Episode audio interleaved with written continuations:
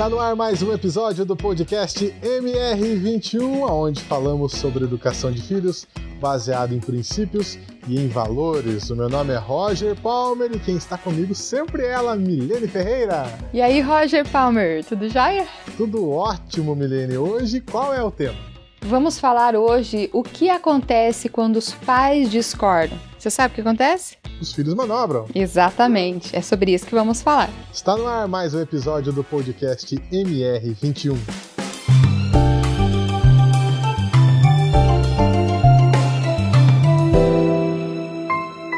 E o podcast MR21, para você que ainda não sabe, tem o objetivo, aliás, não só o podcast, né, Milene, mas todos os nossos conteúdos, todos os conteúdos da Milene no Facebook, no Instagram, no Telegram, no Spotify e aqui também no YouTube.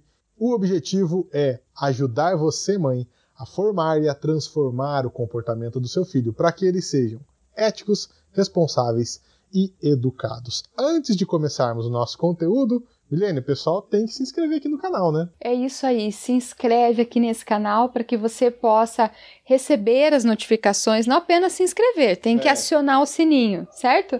Para receber as notificações e todos os vídeos novos que são postados toda semana aqui conteúdo, Roger, de, de bastante precisão que vai ajudar os pais, as mães a formarem e a transformar o comportamento dos filhos. Conteúdo aprofundado, conteúdo de muito valor que você também encontra no Instagram e no Facebook da Milene. É esse arroba que está aqui no cantinho da tela, arroba Milene Ferreira MR21. Você também acessa os conteúdos da Milene no Spotify. É o áudio deste conteúdo aqui do YouTube. Então procure lá por podcast MR21 Milene Ferreira. E quer entrar no grupo do Telegram, onde você recebe conteúdos exclusivos, também é fácil. É só clicar no link que está na descrição desse vídeo. Vamos começar então o episódio de hoje. Milene, por que os pais discordam sobre como educar o filho?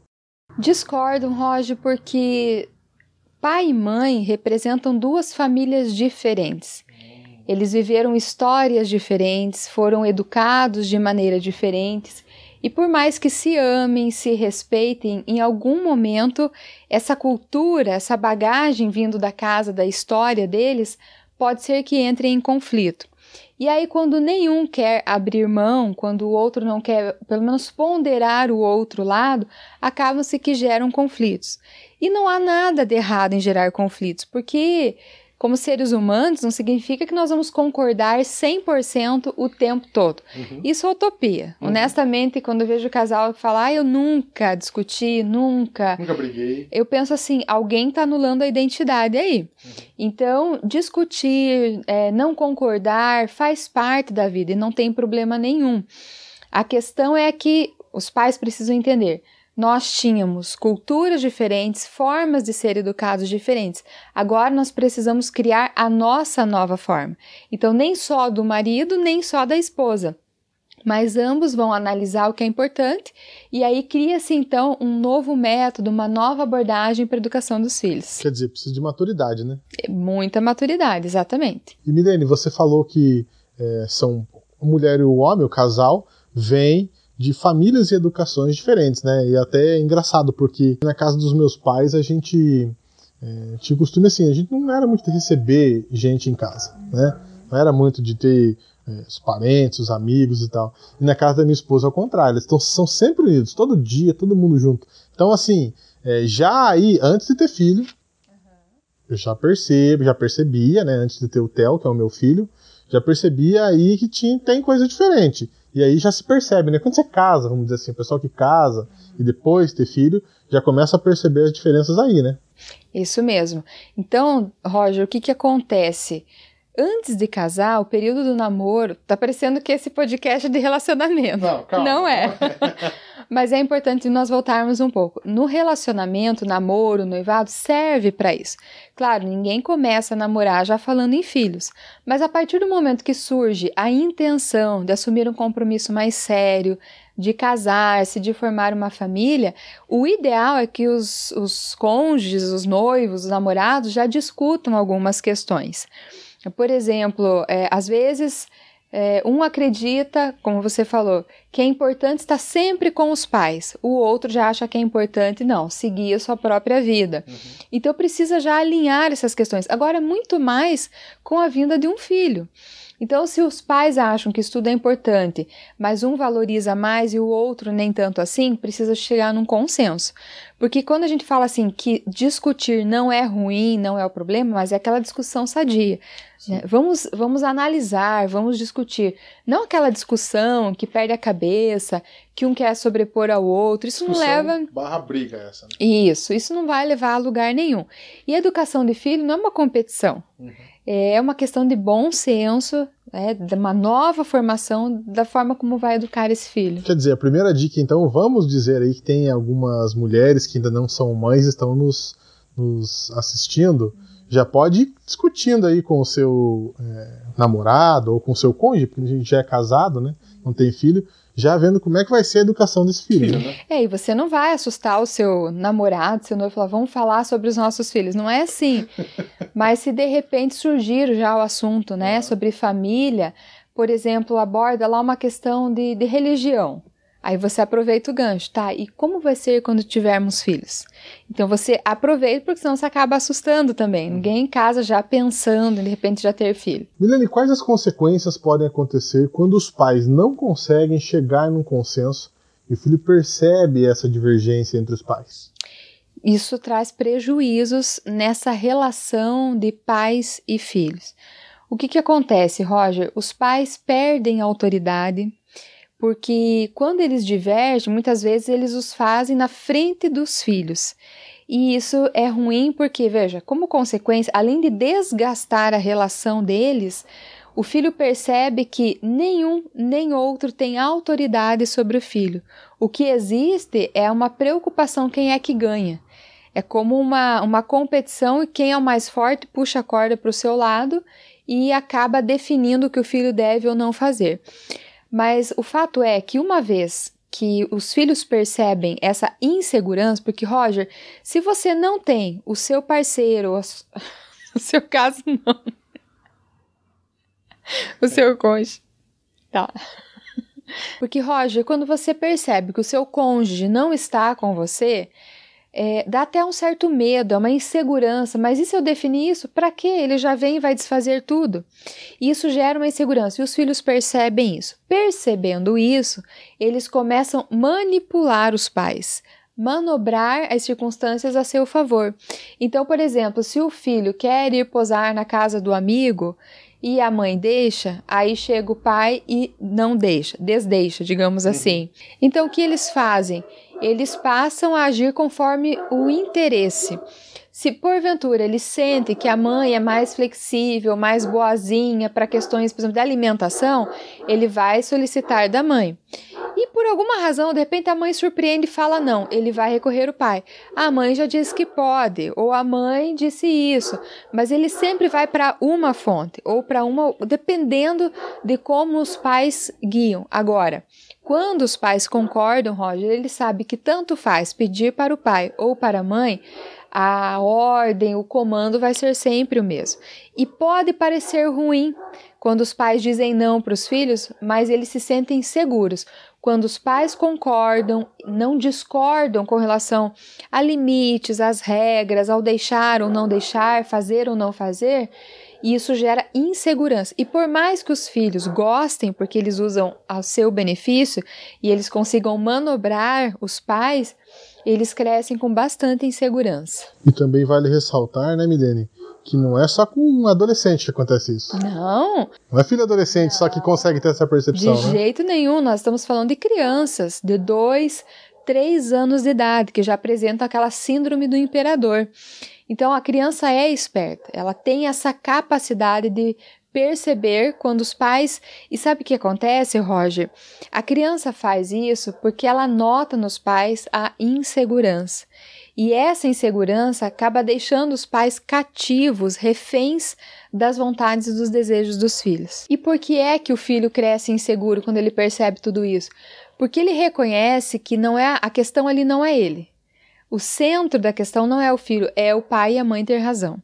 E isso denota um pensamento de egoísmo, de narcisismo dos pais, porque o que importa é eles terem razão e a palavra final ser a deles. Milene, e o filho ele obedece menos à mãe do que o pai?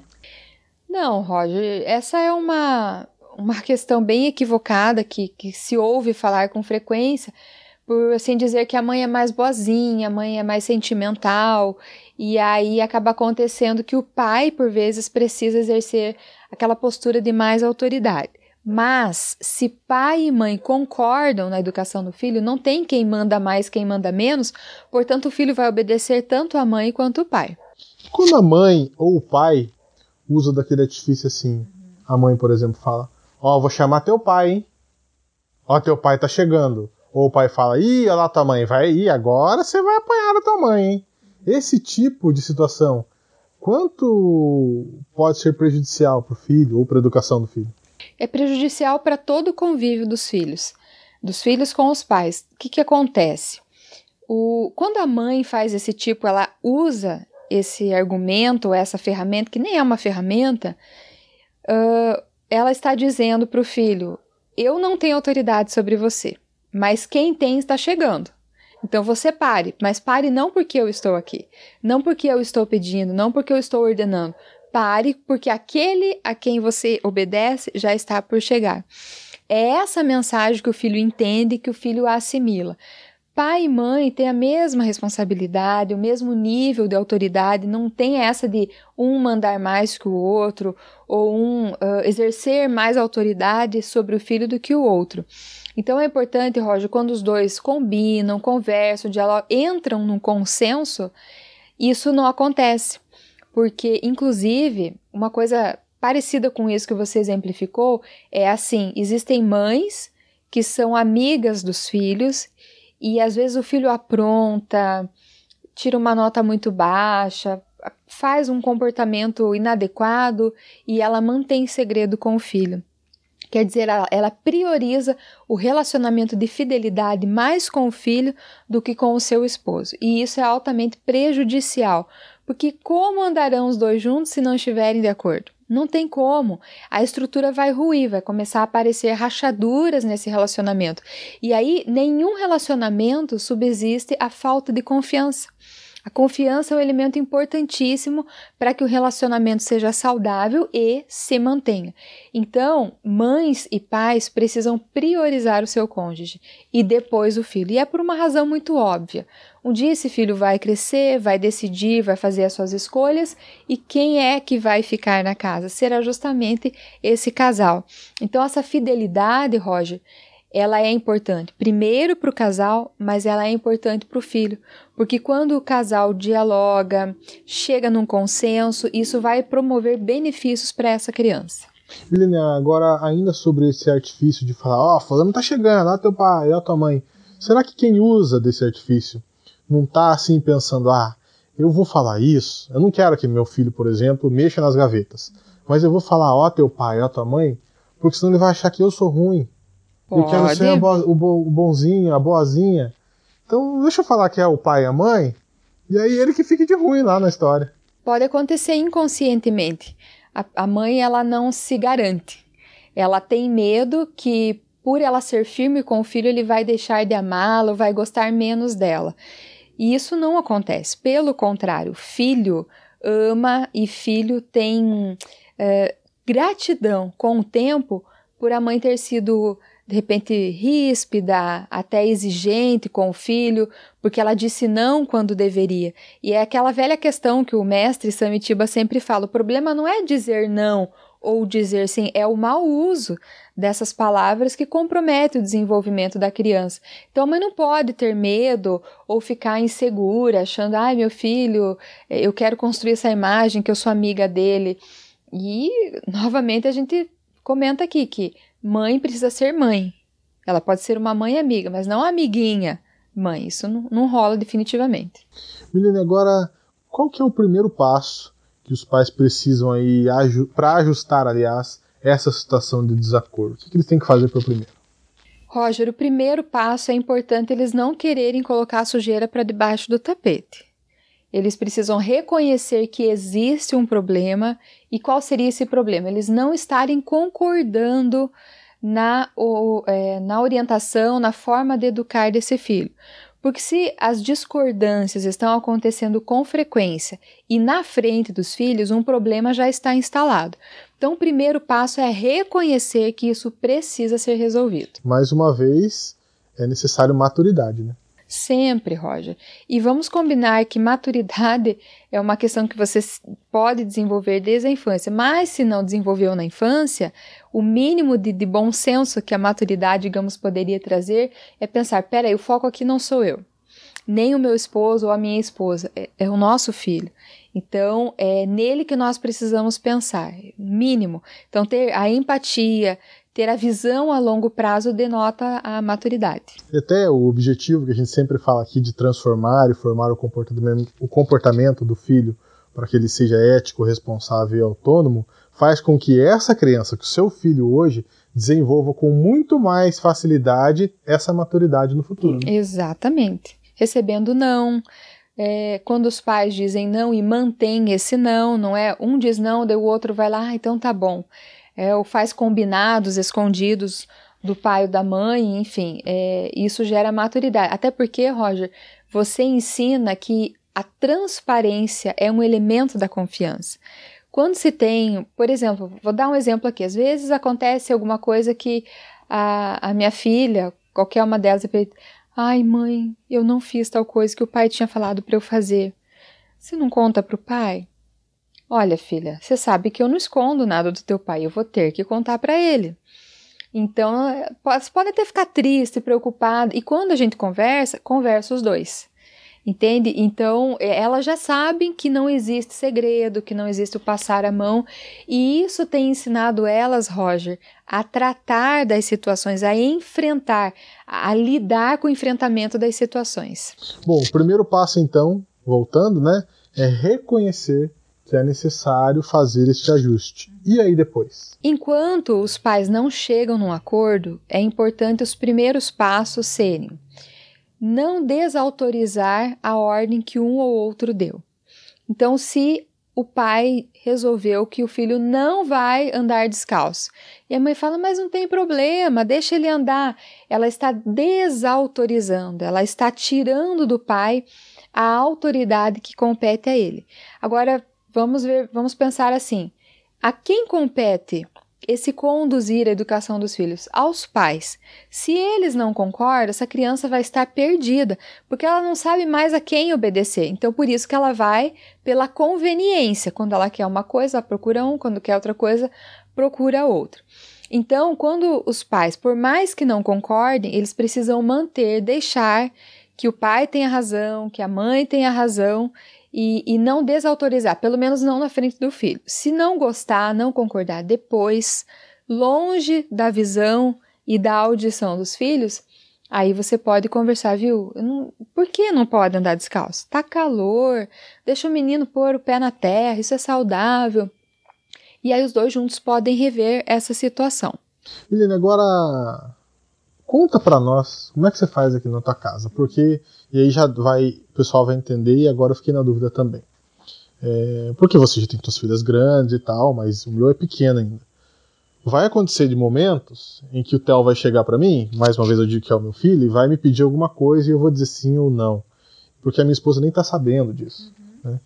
Como é que eu ajusto isso na prática? Como é que você fez com, com o teu esposo, o Ricardo, para ajustar isso? Porque é, no dia a dia as meninas vão pedindo coisa para você, pede para ele, e aí, como é que é? Sempre você fala, vou ver com teu pai. E ele fala, vou ver com a tua mãe. Como que vocês fazem? Não, na dinâmica do dia a dia, esse estudo é muito rápido e acontece até com mais frequência do que imagina. O que, que acontece? Às vezes o Ricardo estabeleceu, o Ricardo, meu esposo, estabelece com a Helena: olha, hoje você precisa concluir uh, essa tarefa até X hora para eu corrigir antes de postar, que nós ainda estamos nesse sistema de aula online. E eu não sei disso. Então eu falo para ela, chego e falo assim: "Filha, eu quero que você tome banho até tal horário e, por exemplo, dobre aqueles panos de prato para ajudar a mãe". E aí ela fala, ou ela às vezes fica um pouco nervosa porque não sabe quem obedecer. Hum. E aí ela me comunica, mas o pai disse que eu precisava fazer isso. Ah, não, então peraí. Se o pai disse primeiro isso, então mantenho o que o pai disse. E da mesma forma ele, quando eu dei uma ordem antes, ele fala: não, então se a tua mãe falou antes, faça o que a mãe diz. Só que isso, Roger, é um combinado que a gente já tem. Geralmente, quando nós precisamos decidir coisas importantes, mudar uma rotina, estabelecer uma nova estratégia de limites para elas, nós fazemos antes. Tem uma coisa que nós fazemos que para nós assim é muito especial, é tomar, é, é tomar café juntos. Ai, que delícia que é tomar um café da manhã, porque durante a semana é tão atropelado. Uhum. Então, especialmente no sábado, nós gostamos, de, nós nos damos esse direito de tomar café só nós dois. E aí é o momento que nós combinamos, alinhamos, falamos sobre elas. Ai, como são lindas, estou preocupado com isso, precisamos rever aquilo. Então, tudo que é feito com antecedência e com acordo tende a fluir com mais paz, sem tanto transtorno, sem tantos conflitos. Bom, então o primeiro passo vai ser reconhecer e aí você tem que sentar e conversar com o seu cônjuge, né? Não é, tem não outra desautorizar saída, né? eles, uhum. né? É, não desautorizar, mas assim, tem que, tá, tem que ter um diálogo para chegar numa, num consenso. Como é que vai ser feito isso? Né? É, isso é importante. Liliane, se mesmo assim ainda não houver acordo. Primeira coisa, nem o pai nem a mãe pode tomar a dor do filho. Por exemplo, olha, por mim você iria. Entende? Mas vamos esperar o que teu pai fala, vamos esperar que a tua mãe fala. Não. Então, se vocês ainda não decidiram, seja transparente com o filho. Mais uma vez, a transparência. Nós não decidimos ainda. Ah, mas será que vai dar? Não sei. Mas você sabe? Não sei. Quando nós decidirmos, nós vamos lhe comunicar. É importante os pais não tomar a dor dos filhos, porque isso machuca, isso fere a confiança do cônjuge e vai refletir diretamente na questão do desenvolvimento dessa criança. Porque, Roger, um ambiente com harmonia, veja, ninguém está falando em perfeição aqui. Uhum. Nós estamos falando um ambiente de coerência, de harmonia, a criança tende a se desenvolver com mais tranquilidade e com muito mais potencialidade. Então, se os pais discordam e a educação do filho passa a ser um pé de guerra dentro de casa, isso vai refletir em quem? Diretamente na criança, ok? Bom, então, primeira coisa, não comunicar, não dar esperança para o filho enquanto não decidir e não tomar a dor deles. Ainda, se não entrar em algum acordo, Roger, é importante os pais buscarem uma ajuda. Um psicólogo, um casal de confiança que possa aconselhar, que já tenha filhos crescidos e que os filhos, né, ok, apresentem bons resultados. É importante pedir ajuda. E ainda assim, mesmo se depois da ajuda de um profissional ou de conselhos de pessoas mais experientes não resolverem, tem uma última alternativa. Mas honestamente, Roger, eu acho inadequado. É minha opinião, porque não é possível que um homem e uma mulher, nós estamos falando de adultos, não consigam entrar num consenso, abrir mão das suas razões em prol do seu próprio filho. O que seria isso? Seria mais ou menos assim: olha, no que diz respeito à alimentação, a lazer e a escola é responsabilidade da mãe. O pai não interfere. Mas o que diz respeito a comprar equipamentos eletrônicos, enfim, praticar esporte e viajar é com o pai, a mãe não se mete. Como assim? Eles fizeram esse, esse filho juntos. É responsabilidade deles que juntos eles cheguem a um acordo para o melhor dessa criança. Eu, particularmente, como eu disse, repito, eu acho inadequado porque são adultos. Agora, os prejuízos são muito visíveis.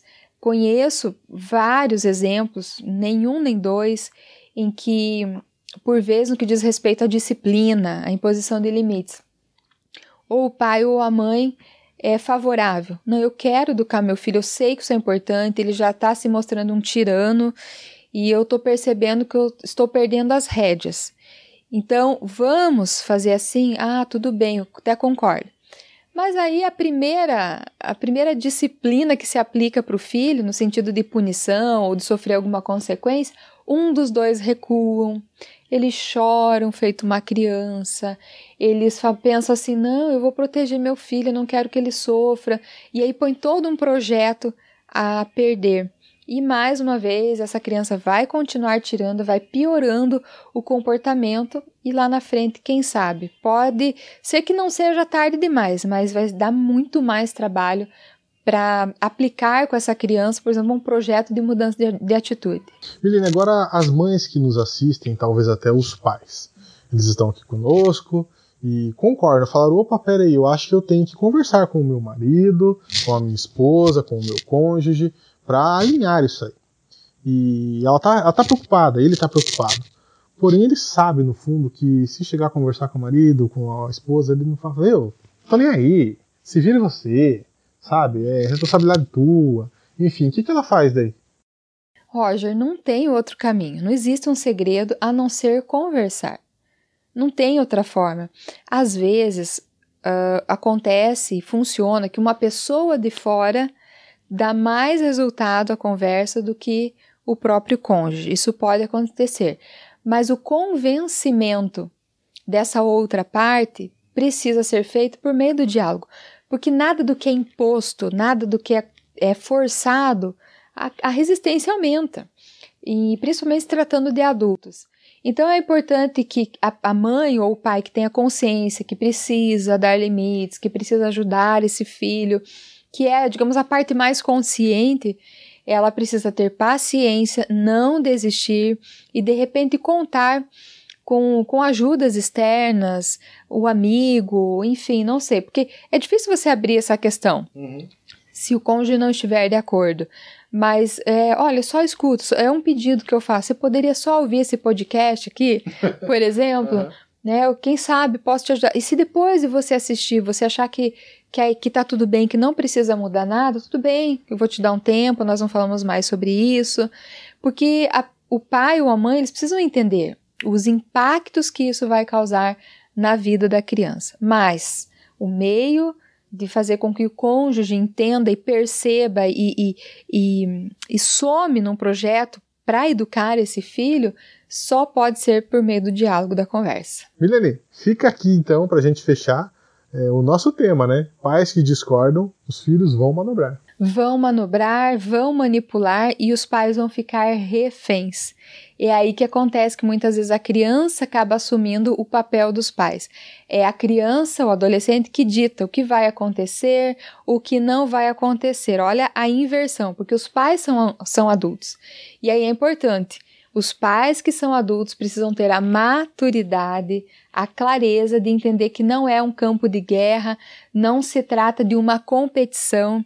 Ou, por exemplo, assim, isso não pode acontecer também.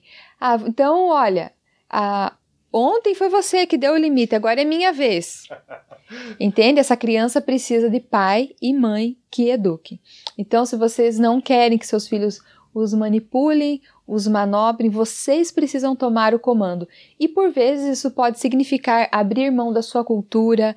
E aí, assim, se você não concorda com o que o cônjuge apresenta, busque informação. Vai atrás dos especialistas, o que eles dizem a respeito dessa situação que vocês estão discordando. E aí vocês precisam dar um voto de confiança e aplicar. E para a gente fechar agora definitivo, tem aquele desafio da Milene? Tem o desafio. Você, mãe, eu quero te desafiar o seguinte: você vai pensar hoje como está sendo a educação dos seus filhos. Vocês estão concordando, você e o seu cônjuge? Existe alguma questão bem pontual com relação à imposição de limites, com relação à vida escolar do filho, que vocês não estão concordando? Se coloque isso no papel e pense numa estratégia, de repente apresentar o argumento para o seu cônjuge, bons argumentos, sempre é, desarmado. Você não vai entrar numa discussão, mas você vai propor uma nova conversa para que, chegando ao acordo, quem possa ser beneficiado seja o filho. Chegamos ao final de mais uma edição do podcast MR21. Ah, detalhe antes de acabar, hoje é meu aniversário. Toque música de parabéns para mim. Parabéns para você. É. Viva o tio Roger! Viva o tio Roger! Ó, acabamos aqui, né, o, o nosso podcast do mês de setembro. Foi muito bom esse mês de setembro foram as gravações mais bacanas que nós fizemos. Foi um mês produtivo. Oh, muito produtivo, tem muita coisa rolando, muita coisa nova vindo por aí. Já tá rolando, tem coisa vindo por aí. Enfim, mas o podcast MR21 ele vai continuar. Você já sabe disso. Toda segunda-feira tem conteúdo novo para você aqui no canal da Milene Ferreira. Voltamos na semana que vem, Milene? Voltamos, se Deus quiser. Forte abraço. Tchau, tchau. Um abraço. Até o próximo.